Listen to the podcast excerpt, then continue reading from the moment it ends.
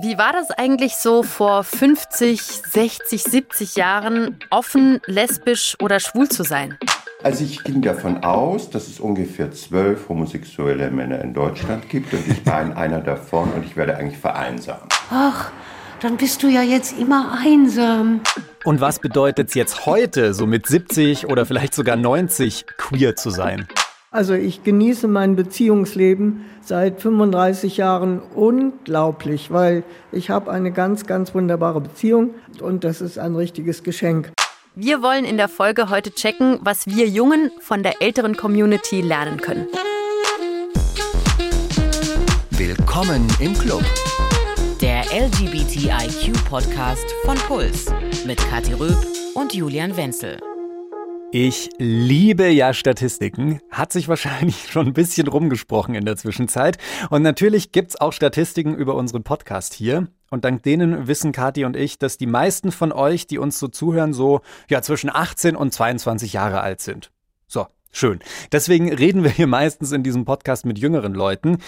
Diese Folge heute, die wird aber ganz anders. Aus zwei Gründen. Grund Nummer eins. Normalerweise sitzen Katja und ich immer in einem gemeinsamen Studio. Das ist Corona-bedingt heute nicht der Fall. Wir sind ganz weit voneinander entfernt. Ja, Kathi. ich sitze hier. Ich vermisse dich hier im Studio. Das Mikrofon ist leer. Und irgendwie sind wir wieder über magische Leitung miteinander verbunden. Das ist einfach faszinierend, wie das funktioniert. Und äh, der zweite Grund, warum diese Folge heute anders wird, hat damit zu tun, weil heute hören Katja und ich mal einem Teil unserer Community zu, der oft, muss man leider ehrlich so sagen, einfach vergessen wird.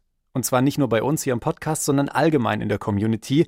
Es geht um die alten queeren Menschen. Ja, und ich habe mich mega auf die Folge gefreut, weil ich tatsächlich auch nicht viele alte Leute aus der Community kenne.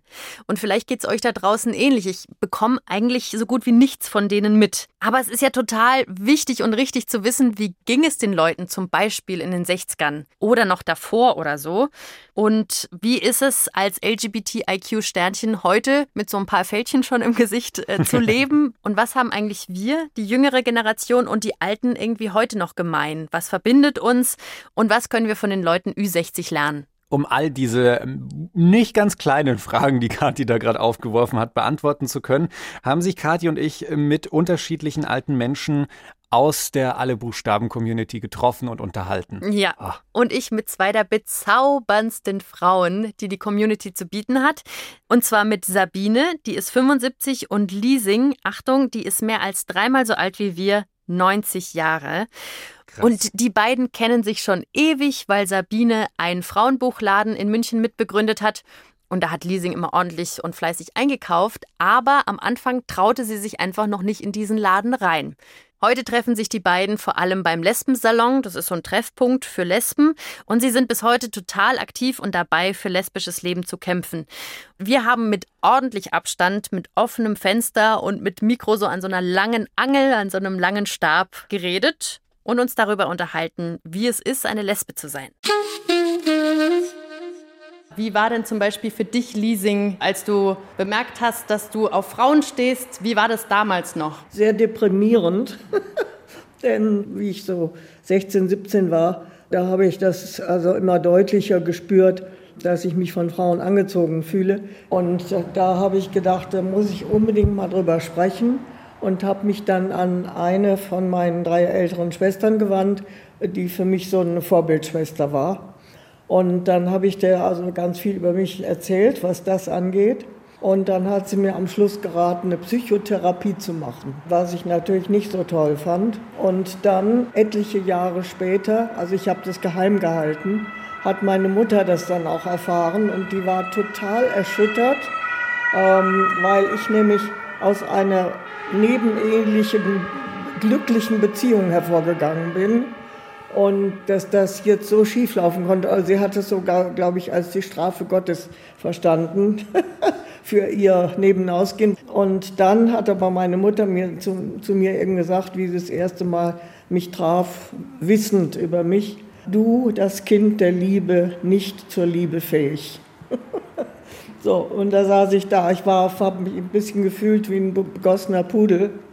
Aber es hat sich dann auf die Dauer doch arrangiert. Also meine Eltern haben auf die Dauer das doch äh, akzeptiert. Und Ich hatte früher immer eigentlich nur Freundinnen und die durfte ich immer mit nach Hause bringen. Also auch noch als meine Eltern von meiner lesbischen Tendenz wussten.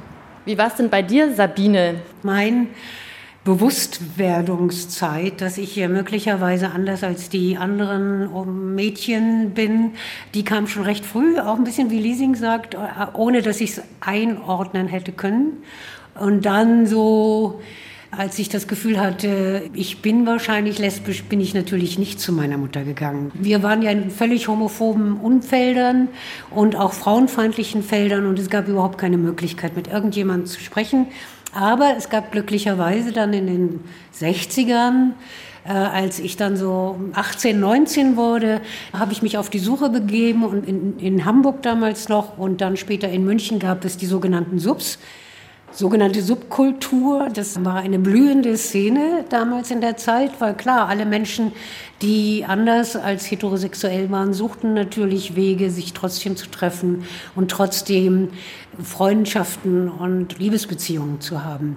Und da bin ich hingegangen, das war einerseits befreiend, weil es eben möglich war, Frauen zu finden. Andererseits war es auch bedrückend, weil es war eben in diesem homophoben Klima auch immer so ein bisschen hinschleichen, einmal um Block, ja, gucken und dann rein und dann in eine vollkommen, ja, man, manche nennen es verzauberte Welt, manchmal sagt man auch eine abgestürzte Welt, je nach Perspektive eine andere Welt, ja. Was war das? War das ein Keller von jemandem privat? War das dann doch ein, eine Bar? Ja, es hatte sicher viele Gesichter. Ich kenne es als, äh, also die ganz alte Cosi, da ging es, glaube ich, rauf. Das war in der Baderstraße. Und soweit ich mich erinnere, war die Cosi immer schon eine Kneipe für alle Geschlechter. Dann war es für Frauen nur, damals für mich das spannendste Milord ja, das waren wirklich unglaubliche Frauen, die da drin waren. Da ging man auch hoch. Es war auch immer mit Klingel. Man musste auch immer, die Tür wurde geöffnet und äh, wurde hineingelassen. Da gab es viele dunkle Tische rechts und links und hinten gab es eine Tanzfläche und auch dunkle Tische und viele wahnsinnig topierte, schicke Frauen. Also unglaubliche Erscheinungen, ja, ganz schicke, tolle Frauen und wir sahen irgendwie ja daneben wirklich wie so kleine arme Landpomeranzen aus oder ich, ich war ja auch alleine am Anfang und ich war, ich habe Buchhändlerin gelernt dann und war mit einer, die auch sich als Lesbe zeigte, mit der glaube ich sind wir am Anfang da hingegangen und haben es ausprobiert. Ja, so war es. Wir saßen am Tresen oder am Tisch, sehr eingeschüchtert von diesen Ladies, ja. Und dann äh, gab es eine Musikbox, die spielte äh, Dusty Springfield und äh, viel Schmalz und Schnulz und zusammentanzen, auseinandertanzen, tanzen überhaupt. Ja, es war immer wie auf einem anderen Stern. Oh, erstmal muss ich sagen, ich glaube, ich habe mich jetzt schon in das Lachen von Leasing verliebt. So süß. ja, oh. Und ich finde total spannend, wie lebendig Sabine von diesen Bars damals erzählt. Mhm. Also für mich sind die irgendwie ganz nett. So, also wenn ich jetzt an schwulen Bars zum Beispiel denke, aber ich gehe da auf also ich gehe auf jeden Fall super selten an explizit irgendwie schwule oder, oder queere Orte.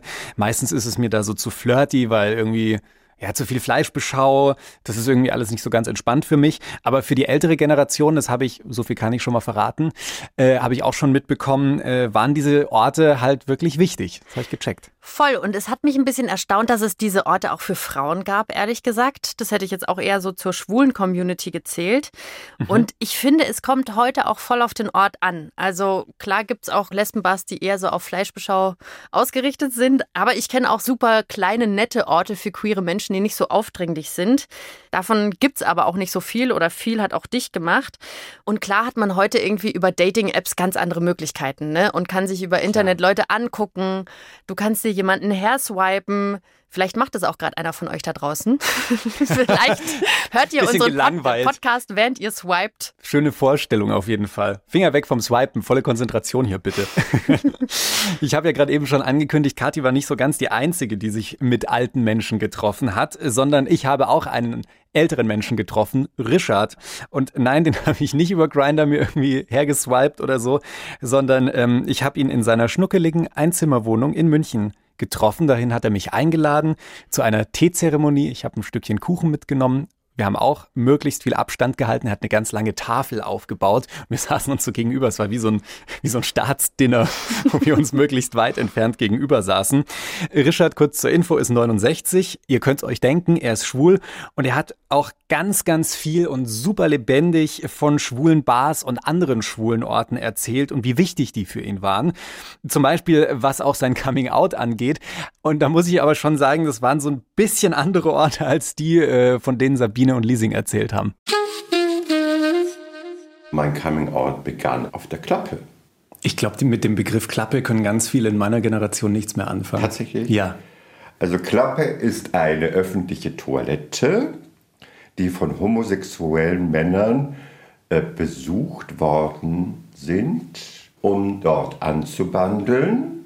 Es war wirklich, es geht um Sex oder es auch gleich vor Ort zu machen, in der Kabine.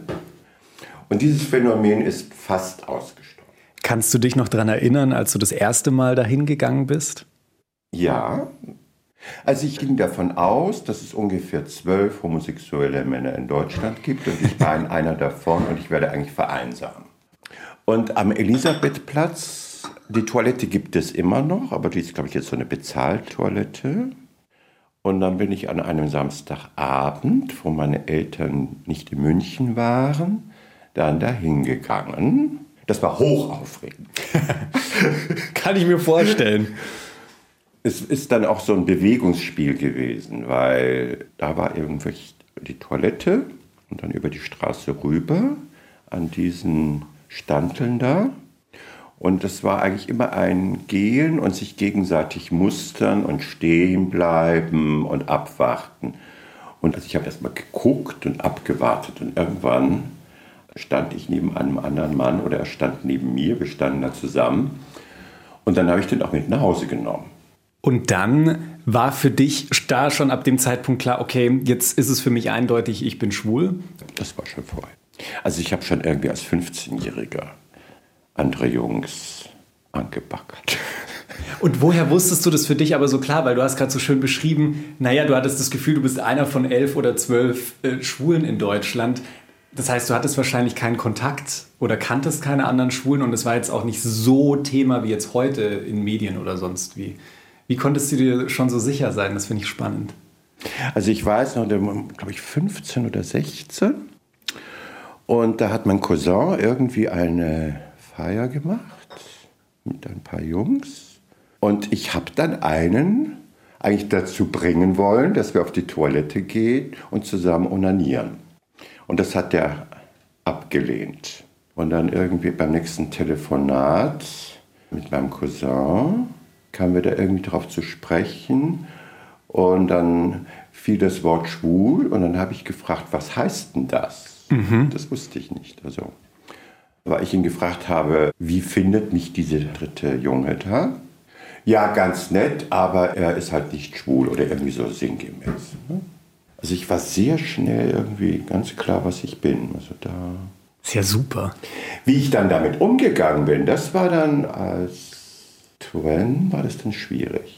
Was hat das in dir ausgelöst?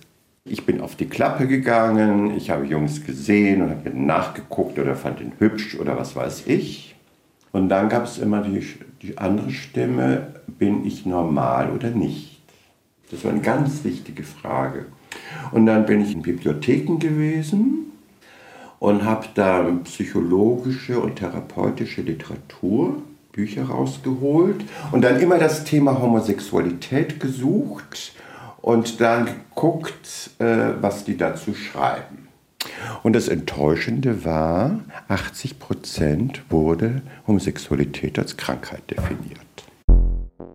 Ja, das können wir uns wahrscheinlich alle nicht so wirklich vorstellen, aber damals wurde Queersein einfach als Krankheit abgestempelt. Und es gab entweder überhaupt keine Informationen und wenn es welche gab, dann waren das absolute Schrecknachrichten über Homosexualität, also wirklich als wäre es eine Krankheit.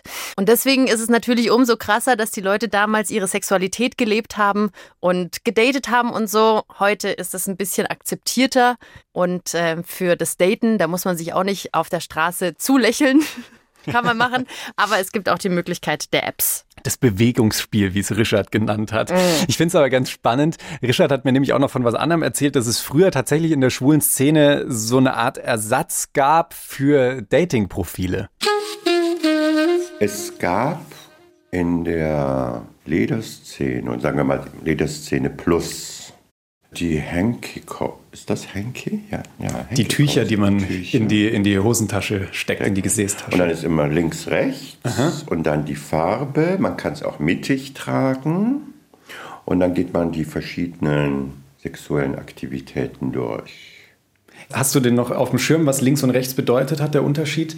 Ja, aktiv und passiv. Ja. Also wenn du es jetzt anal nimmst, dann der eine ist fickt und der andere ja. lässt sich gerne ficken. Wenn du dann beides stehst, ja, da musst du es dann eigentlich um den Hals tragen. Genau, das ist auch gemacht Aha. worden. Das war sozusagen das Grinder-Profil deiner Nein, Zeit. Das, genau, das war nämlich der Punkt. Und dann hat das irgendjemand erzählt, irgendetwas erzählt, dass sie in einer Diskothek oder irgendwie sowas waren und dann über diese App sich dann da versuchten anzubandeln, wo ich sagte, irgendwie kann man das nicht einfach direkt machen. Ich finde diese Arbeit, also jemanden anzubackern, ich finde die psychisch sehr gesund. Sheesh. Richard, ich habe jetzt mal eine Frage. Glaubst du, dass die schwule Community so ein bisschen prüder geworden ist? Also es gibt natürlich die ganzen Aha. Apps mit Bildern, die wahnsinnig explizit sind, aber Richard geht ja voll in die Vollen. Und so offen und befreit, wie der über Sex redet. Voll, also mit Richard sich zu unterhalten, also da war auf jeden Fall kein Thema tabu, das habe ich gleich gemerkt. Das hat er mir auch schon vorher am Telefon gesagt. Du, Julian, mit mir kannst du über alles reden. Okay, wusste ich, wie es geht. Ich bin mir, ich bin mir nicht so ganz sicher. Ich muss da so ein bisschen nachdenken. Also ich würde jetzt vielleicht nicht unbedingt sagen, dass, dass die Community prüder geworden ist. Das kann ich jetzt nicht sagen. Aber ich würde sagen, es hat nicht so den hohen Stellenwert, so offen über Sex zu sprechen. Es gibt auch noch ganz, ganz viele andere Themen, die abgearbeitet werden. Aber ich habe so ein bisschen das Gefühl, früher hat man sich ein bisschen häufiger, vor allem was jetzt schwule Männer angeht, über Sex definiert. Also auch diese ganzen Gruppen, hat ja da diese Lederfetisch-Szene plus auch angesprochen. Also auch diese Unterteilung in diese unterschiedlichen Szenen, die es in der schwulen Community gibt, mhm. die ja alle, fast alle eigentlich auf unterschiedliche sexuelle Interessen beruhen. Ich finde, das ist schon so ein Anzeichen, dass Sex damals nochmal einen ganz anderen Stellenwert hatte als heute so. Was sich nicht verändert hat, damals wie heute, es gibt Coming-out-Geschichten, weil Coming-out ja immer noch ein Ding ist. Und da gibt es positive und negative. Und vielleicht habt ihr da draußen auch ein ganzes Bündel an sowohl guten als auch nicht so guten Geschichten. Das ist bei Sabine und Leasing natürlich auch so. Ich hatte dann mein Coming Out in der feministischen Zeit. Da bin ich als stolze Feministin zu meiner Mutter gesagt, hör mal zu, ich bin lesbisch, ich lebe mit Frauen. Und die hat irgendwie sehr indifferent reagiert, eigentlich gar nicht. Sie konnte damit eigentlich nichts anfangen. Und doch sagte sie dann an irgendeiner Stelle, ach, dann bist du ja jetzt immer einsam.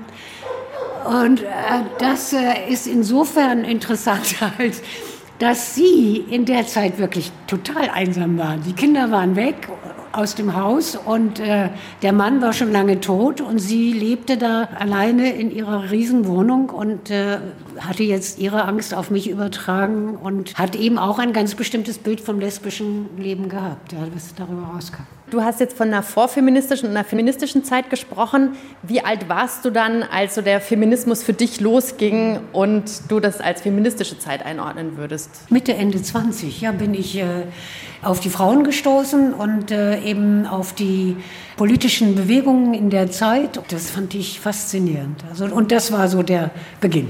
Wie ging es dann für euch weiter? So Gefühle wie Scham oder Offenheit, Sichtbarkeit? Vielleicht fange ich mal mit dem guten Ende ab. Das ist doch viel schöner. Also ich bin wirklich heute total geoutet und ich könnte mich auf den Münchner Marienplatz oder Hauptbahnhof stellen und mit einem Mikrofon laut rufen, ich bin lesbisch. Über eine Nichte, mit der ich mich gut verstanden habe, der habe ich gesagt, Mensch, fällt dir vielleicht was ein, wie ich hier an, in München an Lesben kommen kann? Und dann hat sie sich bemüht, und hat dann tatsächlich eine Lesbe rausgefunden, die mir dann weitergeholfen hat. Und das führte dazu, dass ich in die erste Münchner Lesbengruppe gekommen bin. Und das war ganz wichtig für mich. Da war ich ein paar Jahre Und äh, das hat mir auch sehr bei meinem Coming Out geholfen. Das Thema Scham, das war ein beherrschendes Thema. Lesben waren absolut isoliert und es gab ein Bild in der Öffentlichkeit, wo eine sich schon von Haus aus schämen musste, wenn sie das Gefühl hatte, sie gehört dazu. Ja, zum Thema beziehungsweise zu dem Wort Coming Out, da haben wir auch eine Mail von Andreas bekommen, die ich sehr, sehr spannend finde. Der ist selbst Ü50 und er schreibt uns, hm, Kathi, magst du es vorlesen? Ja, gerne. Ihr lernt bei den Folgen selbst auch immer dazu, das macht Spaß. Eine Sache zum Lernen steht anscheinend noch aus, wegen der ich ständig zusammenzucke, wenn ich das von euch höre. Ihr verwendet Coming Out und Outing oft gleichbedeutend. Das ist aber gerade für Betroffene ein himmelweiter Unterschied. Denn das Coming Out ist selbstbestimmt und davon redet ihr im Allgemeinen. Outing ist die Offenlegung des Queerseins durch andere. Also nochmal so kurz ein bisschen zusammengefasst, so ein Coming Out ist eben selbstbestimmt, das heißt, ich sage selber für mich, hey, Kathi, hör mal zu, ich bin schwul. Und ein Outing, das passiert durch eine andere Person, wenn zum Beispiel Kathi den Mund nicht halten kann und äh, jetzt unserer Produzentin Luisa, die gerade hinter der Scheibe sitzt, zum Beispiel dann erzählt so, hey, Julian ist schwul. Ja, so, ich glaube, das, das hat uncool. sie mitbekommen. ja. ja, so ein richtiges nicht. Outing wäre es nicht mehr. Ja. Aber Andreas, vielen Dank, da habe ich wirklich überhaupt nicht drauf geachtet. Ja, das ist auch ehrlicherweise so ein Unterschied, muss ich sagen, der für mich irgendwie kaum noch eine Rolle gespielt hat. Also deswegen haben wir den Begriff ja auch so oft durcheinander geworfen aber Andreas hat uns äh, zum Glück in der E-Mail ganz ausführlich erklärt, dass gerade die ältere Generation noch, noch viel mehr Angst vor diesem Begriff und vor dem Vorgang eines Outings hatte. Ich glaube, der Paragraph 175 ist dafür ein Grund, machen wir auf jeden Fall nochmal eine extra Folge zu dem Paragraph 175. Nur kurz am Rande angerissen, der hat in der BRD Sex unter Männern unter Strafe gestellt. Es war so ein Schreckensparagraph für viele schwule Männer. Und deswegen schreibt Andreas uns, ist er eben immer so ein bisschen zusammengezuckt, wenn wir sowas gesagt haben wie, na, wie ist denn dein Outing so verlaufen? Erzähl mal. ja. ja. voll der gute Punkt und vielleicht wussten das ein paar von euch da draußen auch noch nicht. Jetzt wissen wir Bescheid. Lass uns an der Stelle einen Cut machen, würde ich sagen, und äh, über ein anderes tolles Thema reden. Coming Out ist done. Lass uns übers Händchenhalten reden. Wir reden super oft übers Händchenhalten, finde ich, ne? Aber ja, super, gerne. Ist doch was Schönes. Gerne mal wieder. Ich, ich würde auch jetzt gerne mit dir Händchen halten, Kati. Und äh, Richard hat mir erzählt, dass das früher so ein richtiges, so ein richtiges Politikum war. Ich weiß in den 70er Jahren mit meinem ersten Freund, da haben wir das bewusst im englischen Garten gemacht. Und das war richtig, das war quasi eine Demo, die wir gemacht haben. Und wir haben auch die Reaktion erhalten. Also inklusive Pfiffe und blöde Sprüche. Das war jetzt wirklich ganz bewusst. Wir halten jetzt Händchen, damit die Leute sehen, wir sind ein schwules Paar. Schaut mal, da gibt's uns. Live und in Farbe für ja, euch heute. Auf jeden Fall ein großes Ja zum Händchenhalten in der Öffentlichkeit. Und jetzt haben wir schon sehr viel über die Zeit damals gesprochen, aber mhm. es gibt noch viel, viel mehr. Das passt jetzt alles nicht in die Folge. Da machen wir eine extra Folge zu, zum Beispiel über die Lesbenbewegung, zur Schwulenbewegung. Oh ja. Ich wollte aber von meinen Ladies noch wissen, wie ist es denn heute für Sie, also im Alter lesbisch zu sein? Antworte ich sehr gerne, weil ich nämlich seit 35 Jahren mit ein und derselben Frau zusammenlebe, mit der ich total glücklich bin. Ja, 35 Jahre habe ich noch nicht geschafft, aber ich lebe mit meiner Liebsten, jetzt gehe ich ins siebte Jahr. Wir haben eine Fernbeziehung und da gibt es eben die Trennungsphasen, die wir aber auch immer sehr genießen, weil dann sind wir in unserer Blase jedenfalls und haben Spaß auch dort. Und dann treffen wir uns und freuen uns natürlich total sehr. Ihr habt jetzt einen wahnsinnigen Schatz an Lebenserfahrung, aber auch an Bekanntschaften und so. Wie ist es für queere Menschen, die vielleicht nicht in einer Beziehung leben und ja ein bisschen gucken müssen, wie Sie das im Alter machen? Ich bin selber noch nicht betroffen, aber wir haben uns schon lange als Lesben eben auch damit beschäftigt, gibt es Räume für unser Alter. Entstanden sind auf dem Land zum Beispiel schon große Bündnisse, Frauenbündnisse, die eben genau dieses Thema auch, es gibt keine Einrichtungen für Lesben, keine alten Einrichtungen, also äh, müssen wir selber aufbauen.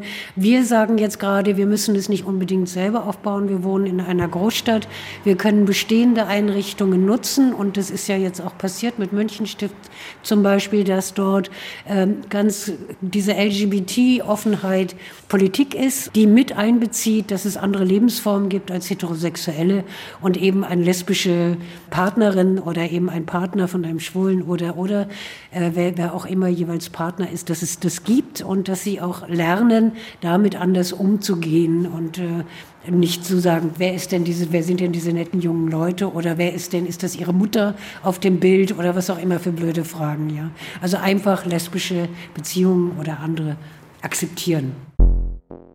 Das finde ich so krass, weil schon wieder nehmen sie es selbst in die Hand. Und das ist schon immer so. Also sie haben schon immer für Sichtbarkeit gekämpft und jetzt noch bis ins hohe Alter hinein. Echt Hut ab, weil das machen sie ja auch für uns. Da haben wir echt viel zu verdanken. Nicht nur den zwei Ladies, sondern der Community allgemein, die da schon ein paar Jahrzehnte vor uns angefangen hat. Ich finde, an der Stelle muss man vielleicht nochmal erklären, welche besonderen Bedürfnisse Schwule und Lesben dann so in Pflegeheimen haben. Also Sabine hat es so ein bisschen angesprochen, weil da gehört schon einfach so ein bisschen was dazu, was auch viele Pflegeheime nicht checken, dass man das vielleicht den Leuten bieten sollte. Da geht es zum einen einfach um so ein Safe Space, damit sie jetzt nicht plötzlich im Pflegeheim das Gefühl haben, die Leute müssen sich wieder verstecken, die können dort nicht out and proud sein, weil sie sich irgendwie unwohl fühlen, weil vielleicht Leute dabei sind, die ein schlechtes Gefühl ihnen geben. Da geht es aber auch um so Themen wie die Intimpflege zum Beispiel. Also vielleicht will man von einem gewissen Geschlecht dort einfach nicht angefasst werden, wenn mal wieder feucht durchgewischt werden muss. Und auch, dass sie halt Rückhalt vom Personal bekommen. Das, was Sabine auch angesprochen hat, dass dann irgendwie nicht jedes Mal erklärt werden muss, nee, das ist jetzt nicht meine Schwester, die da vorbeikommt, das ist meine Partnerin, die ist halt noch ein bisschen fitter als ich und die kommt mich hier immer besuchen.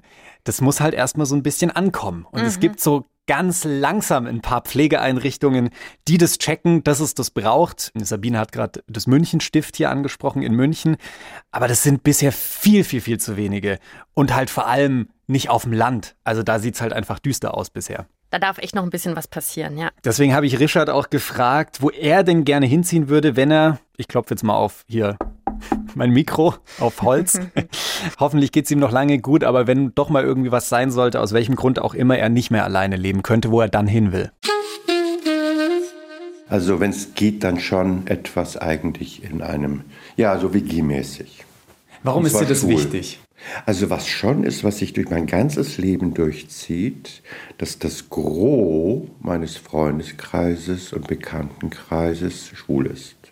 Es ist es bis heute. Also nicht ausschließlich, aber 80 Prozent. Und es muss sich nicht mehr ändern. Nö. Hättest du Angst oder Bedenken davor, wenn du jetzt zum Beispiel in einem normalen Altenheim wärst, dass sich dann für dich dein Leben nochmal ändern würde, weil du dich dann vielleicht nochmal aufs Neue outen müsstest? Leute vielleicht nicht so verständnisvoll reagieren könnten, wie dein jetziges Umfeld oder bisher die Leute meistens in deinem Umfeld reagiert haben? Gut, ich kann ja nur fantasieren, ne? aber dann schon eher so, die Gefahr ist, dass man sich zurückzieht ein Stück. Also ich nehme als Beispiel eine Nachbarin hier im sechsten Stock über mir, die wird Mitte 50 sein, heterosexuell, hat einen Freund. Wir können über alles Mögliche reden, aber also wie wir uns jetzt über die Klappe unterhalten haben, das mache ich mit der Dame nicht. Also ich würde befürchten, dass ich zum Teil bestimmte Dinge nicht mehr äußern würde. Weil Richard gerade so von einem Art Wohnprojekt oder einer Wohngemeinschaft gesprochen hat. In Berlin gibt es zum Beispiel so ein Wohnprojekt, in dem ältere queere Menschen zum Teil auch mit, mit uns Jüngeren zusammenwohnen. Das finde ich eine mega geile Initiative, äh, dass es da so ein queeres Mehrgenerationenhaus gibt. Das ist mega, aber es sind halt einfach noch, also Einhörnerprojekte, die gibt es noch viel zu selten. Mhm. Aber wie ist es denn generell bei euch da draußen? Kennt ihr ältere Leute aus der Community? Weil mein Eindruck ist, da gibt es echt nicht viel Austausch. Ja. Und Leasing geht es da auch so. Also ich habe leider keinen Austausch mit jüngeren Lesben. Manchmal treffen wir uns bei Veranstaltungen oder dass wir zusammen eine Vorführung von irgendwas machen. Aber das äh, ist dann immer auch aus damit. Also weder streng ich mich besonders an, noch strengen sich die Jüngeren besonders an. Ich, ich, bin gespannt, wie Sabine das empfindet. Und ich finde es im Grunde schade. Zumal bei den Jüngeren etwas im Gange ist, was ich mit großer Sorge beobachte, nämlich dass sie dabei sind, sich vom Lesbischsein zu verabschieden und diesem Leben irgend so einen schillernden Begriff vorzustellen. Und dagegen habe ich schwer was. Für mich ist es ganz wichtig, dass es Lesben gibt und dass es lesbische Leben gibt etc. Mit dem schillernden Begriff meinst du sowas wie queer. Was sollte sich denn für euch verändern? Was würdet ihr euch da wünschen? Einerseits finde ich das auch zum Beneiden. Ja, ich beneide die Jungen auch ein bisschen um, um die Möglichkeit, die es jetzt gibt. Andererseits habe ich auch ein bisschen die Sorge, die Leasing äh, das Gefühl hat, dass wir uns ein bisschen entfremdet haben. Die Jungen denken vielleicht, ach Gott, die sind alt und denken vielleicht auch alt. Kann auch sein, ja. Ich würde es auch gerne zusammen angucken. Ist dieser Begriff äh, tatsächlich nicht mehr politisch? Kann man ihn wegschmeißen und entsorgen? Welchen gibt es neu? Was sind eure Themen jetzt? Was redet ihr? Was diskutiert ihr? Wie stellt ihr euch politisch auf oder die, die Zukunft vor? Und auch diese Geschlechterfrage eben, ja. Wie Frauen, auch lesbische Frauen, über ihren Körper oder über ihre Orientierung definiert werden, das müsste ja auch euch klar sein und vielleicht sogar auch schon erfahren sein. In unseren Gruppen gibt es ganz viele, die genau das auch denken und denken, ach schade drum, dass wir uns da nicht äh, austauschen können und äh, was sagen können gegenseitig. Also auf jeden Fall nicht diese einseitige, ich weiß es besser und ich, ich weiß, wie es geht, auf keiner Seite, ja, sondern wir machen alle unsere Erfahrungen in unserer Zeit und daraus ergibt sich dann eben auch ein Handeln und eine Möglichkeit und vielleicht sogar auch ein politisches Handeln. Ja, das finde ich total wichtig, was Leasing und Sabine da ansprechen. Also es braucht einfach mehr Austausch, es muss mehr zugehört werden zwischen den Generationen. Und ja, man kann da einfach viel, super viel voneinander lernen. Mir geht's jetzt schon bis jetzt in der Folge so in der Zeit, in der wir den dreien bis jetzt schon zugehört haben, dass mhm. ich da viel lernen konnte. Und ich finde ja, wenn ich jetzt so, so ein bisschen das versuche, mal zusammenzufassen und runterzubrechen, so die letzten Minuten, für mich ist gefühlt der größte Unterschied zwischen den Generationen, wenn ich jetzt einen finden müsste, dass wir jüngere Generationen schon irgendwie so ein bisschen gemeinsamer oder inklusive uns als große LGBTIQ-Community verstehen. Nicht alle und nicht in allen Bereichen, aber ich, ich glaube, das Denken geht schon eher mehr in die Richtung und es gibt nicht mehr so diese klare Trennung, da sind die Schwulen in der Ecke, in der Ecke sind die Bisexuellen, da in die andere Ecke kommen die Transleute. Und da muss ich schon sagen, bin ich ein großer Fan auch von dem Begriff queer, weil das uns ein bisschen näher auch zusammenrücken lässt. Aber wir haben es gerade eben schon von Sabine gehört, das ist ein heiß diskutiertes Thema unter älteren queeren Menschen und wahrscheinlich Wahrscheinlich hassen mich jetzt auch einige ältere Menschen dafür, dass ich sie jetzt äh, queer genannt habe. Also ich bin nicht queer, sondern ich bin schwul. Also das, da, da geht nichts dran vorbei. Also das ist, also eher wenn es jetzt um soziale Räume, um politische Räume geht, um ein CSD geht oder so, dann ist das in Ordnung. Aber für dich als Label ganz klar. Mhm. Wie nimmst du so meine queere Generation wahr mit deinem Blick? Es ergibt sich nicht so schnell ein Kontakt. Aber wenn, dann geht das, geht das sogar sehr gut. Würdest du sagen, du fühlst dich wohl unter jüngeren Schwulen? Ja. Also insgesamt ist es sowieso so, dass ich eigentlich versuche, möglichst der einzige Ältere zu sein. Mein Freund ist 14 Jahre jünger. Ah. Also ich merke es jetzt auch so mit dir oder auch, dann kriege ich was Neues mit oder eine Veränderung mit. Was würdest du sagen, ist der Unterschied von mir zu deiner Generation? Das Leben ist für euch selbstverständlicher geworden, vermutlich, wobei ich da auch nicht in die innerste Seele gucke. Wir hatten Projekt Prävention zum Teil heftige Diskussionen, inwieweit ihr Jüngeren auch im Kopf haben solltet, die schwule Bewegungsvergangenheit. Gut, es ist tatsächlich so, dass wir gearbeitet haben und ihr jetzt auch ein bisschen die guten Folgen davon habt. Definitiv. Ne? Aber ich komme da weg von. Life is History. Und dann irgendwie History, die tritt auch in den Hintergrund. Also das. Also ich bin da sehr. Nein, sie sollen es tun. Und dann, wenn es ihnen leichter geht, dann ist es doch wunderbar. Punkt. Ich kann dir aber versprechen, äh, auch in der nächsten Staffel werden wir uns bewusst mit der schwul-lesbischen Geschichte auseinandersetzen und uns die mal genauer anschauen. Fühlst du dich verstanden von der jüngeren Generation? Das ist ja so viel zu allgemein. Ne? Also ich glaube, im Gespräch äh, ist das eigentlich kein Thema. Also quasi so Ablehnung vom Altern oder so, das, das erlebe ich nicht. Also was schon gibt, wenn ich jetzt zum Beispiel auf Planet Romeo bin, ich würde dann schon ab und zu mit einem jüngeren Kerl, aber der Impuls muss von ihm kommen. Also ich will eben nicht unangenehm an die Wäsche oder so zu nahe kommen. Das da bin ich extrem zurückhaltend. Also das ist jetzt wirklich ein sehr, sehr spannendes Thema, was du da ansprichst, weil ich kenne das von der anderen Seite.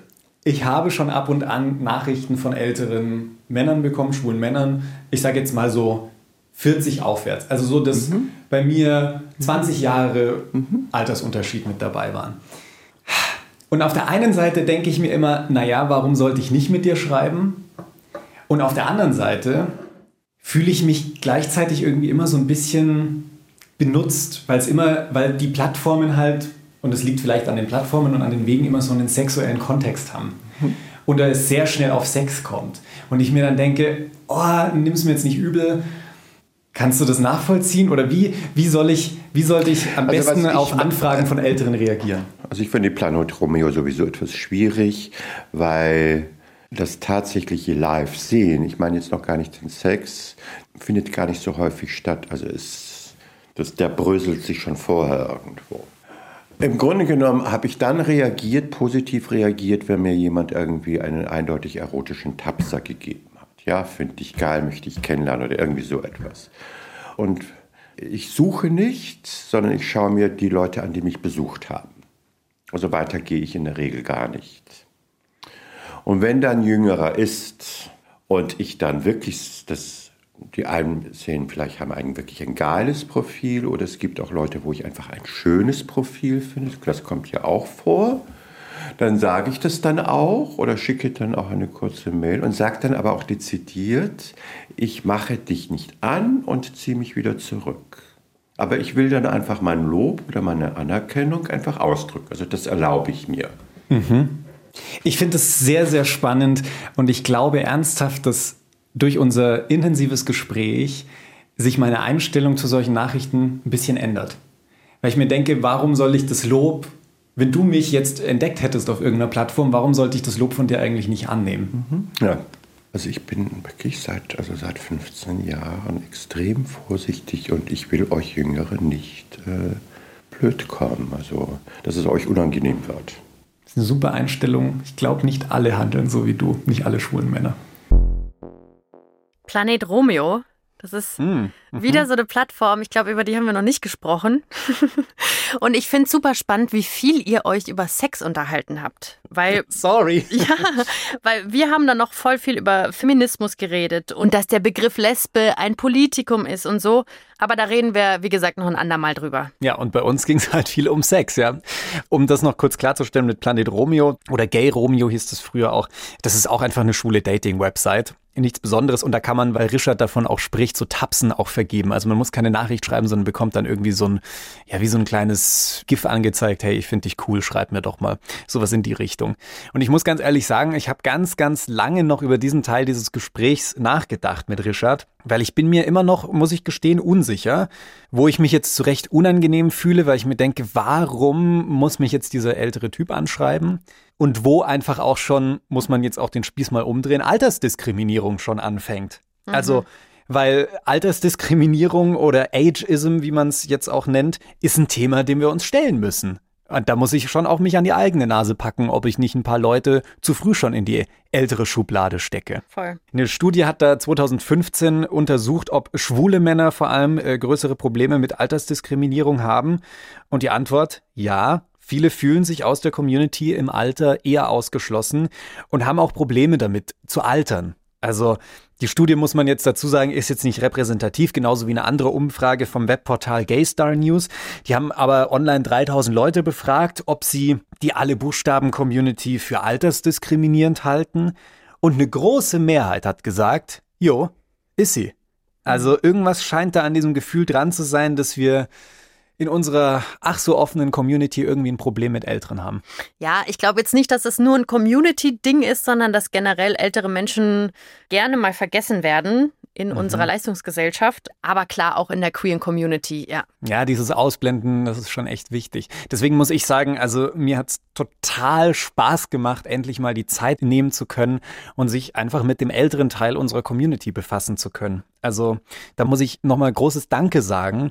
Und ich finde, das könnten wir alle tun, dass wir heute zum Beispiel diesen Podcast machen dürfen und ihr den hören könnt, ohne irgendwie Angst davor haben zu müssen, dass wenn jemand den auf eurem Handy-Display sieht, dass ihr ins Gefängnis gesteckt werdet oder sowas, äh, das haben wir älteren Leuten zu verdanken, die irgendwie da für uns vorgekämpft haben. Und da fällt mir gerade eben so eine Geschichte ein, so vor, ja, vor zwei, drei Jahren oder so ist die in etwa passiert. Da bin ich mit meinem Freund in die Straßenbahn eingestiegen und da saß uns ein älterer Mann gegenüber. Wir saßen in so einem Vierersitz und mein Freund und ich, wir haben Händchen gehalten.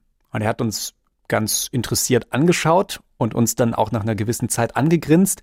Und kurz bevor er ausgestiegen ist, hat er uns angeschaut und gesagt, genau dafür haben wir gekämpft. Das macht mich unfassbar glücklich und es war ein richtig süßer und schöner Moment. Oh ja, voll. Und es wurde auch einfach viel gekämpft, ne? Also so das queere Leben hat einfach auch viel auf der Straße stattgefunden in Form von Demos, Plakate malen und so.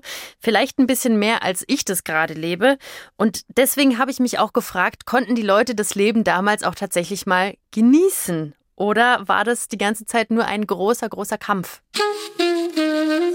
Ich genieße mein Beziehungsleben seit 35 Jahren unglaublich, weil ich habe eine ganz, ganz wunderbare Beziehung und das ist ein richtiges Geschenk.